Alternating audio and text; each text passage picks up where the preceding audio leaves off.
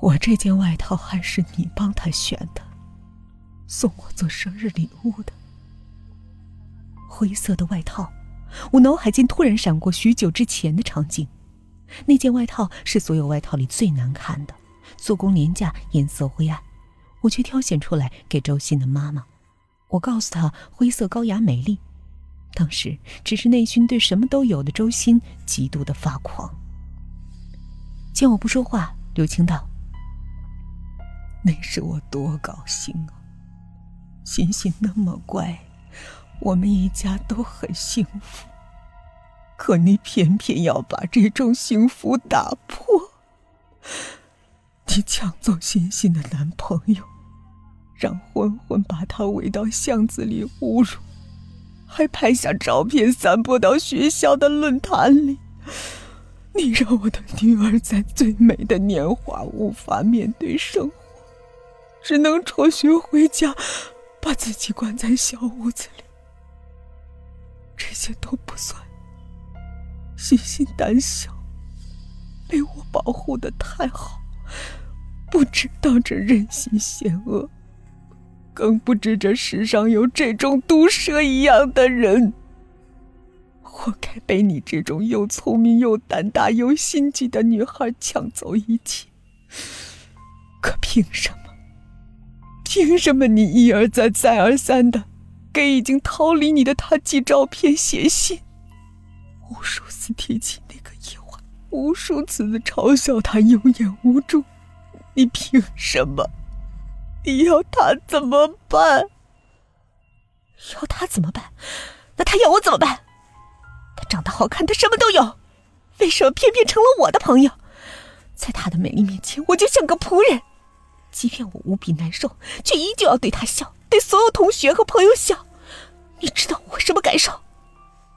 有一次在商场，我看见一条我喜欢的裙子，一看价格是我半个月的生活费，我只想试一下，他却自作主张买下来送给我。你知道那些服务员的眼神吗？是那种看乞丐一样的眼神。我从小就不怕失去什么。但我想要的一定能得到。我不想让周鑫过得快活，所以我就要让他的人生彻底完蛋。所以我把他心爱的张正抢到手，我让那些小混混在巷子里堵他，我用尽一切手段毁掉他。其实他被欺负那天，我和张正就在街对面的小饭店。我们挽着手离开的时候，衣衫不整的周鑫正好从巷子里出来。我知道发生了什么，就拉张正去叫他，可他一下就跑了。看他那么狼狈的背影，我痛快死了。我之后不断打电话问他那晚发生什么，直到把他逼得无法面对而退学。你知道我有多爽？我从没觉得人生可以这么快乐。他活该，他 活该。看着癫狂的我。站在我面前的柳青并不激动，红唇重复着“活该”两个字。许久，那平静的脸上扬起笑容，随之而来的，他慢慢脱掉那件灰色大衣。我从没想过柳青的外套下身体会那么的恐怖。他的身体被弹力衣包裹，胳膊腿上都是被大火肆虐过的痕迹。那些痕迹让我想起了已死的母亲。无情的大火在身上肆虐，就似一双手用力撕扯着还未痊愈的皮肤。七个月前，欣欣因为你的信和你在网上散播的那些消息，在家里点火自杀。为了救她，我和他爸都被烧伤。而被救的欣欣再没了以前的样子，除了剩下一口气，全身就像一块黑炭。可那时候我们谁都不愿，是欣欣的懦弱和自卑，造成了现在的一切。啊，我们是他的父母，不管女儿变成什么样子。都是我的孩子，可是为了给他治病，我们卖了一切，但他还是死了，在一个深夜，咽下最后一口气。我先生因为各种并发症一度病危，在最后的日子里，我们想到了你。我们总想你抢了欣欣的男友，让一切变成这样。如果你真的爱那个男孩，我们不怨你。人为了爱情做出失格的事情，是可以勉强理解的。但如果你不爱他，又凭什么让我们一家人为你疯狂的举动做陪葬？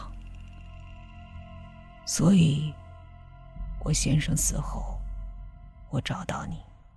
你证明什么了？证明我不爱张正？你凭什么说我不爱他？我疯狂的冲着柳青吼叫，拼命想要证明我是爱张正的。我爱他，才会不择手段把他从周鑫那儿抢过来。我爱他，才会把周鑫逼死。对，我爱他。柳青并没说话，拿出手机拨通一个号码。寂静的屋子里传来滴答、滴答的声音。那声音让我瞬间呆住，那是张正的铃音。我最近一次听到那个声音，是在柳青家，而发出这个声音的，是那具蜷缩着的身体。见我恐慌的看着那蜷缩的身体，柳青道：“其实我们第一次见面那天，我就找到了张正。我和他说欣欣想见他，他就来了。我告诉了张正欣欣的遭遇。”并把他关在了欣欣被烧得面目全非的屋子，什么都不给他，让他在饥饿和恐慌中怀念我的女儿。然后，我找到了你。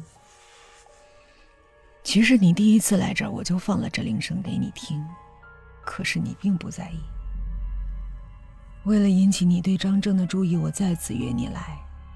我在我家的鞋柜上挂上他的西装，又在你几次来之后把他的皮鞋放在了七零二。可你什么也没发觉。你和被张正关着的七零二只隔一堵墙，他不吃不喝，一直被关到今天。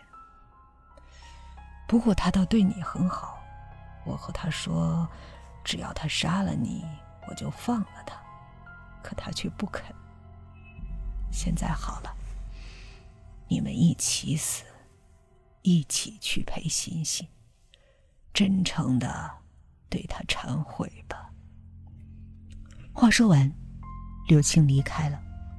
我拼命的往张正的地方挪，因为好久没吃东西，张正瘦的可怕，全身爬满了大大小小的虫子，脚边还有肆虐的老鼠。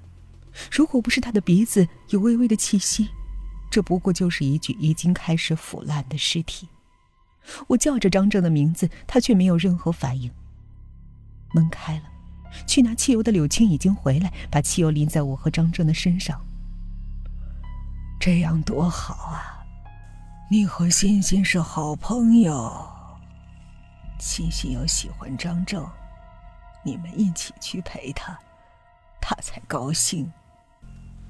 我早就不想活了，不在乎比你晚那么一点儿。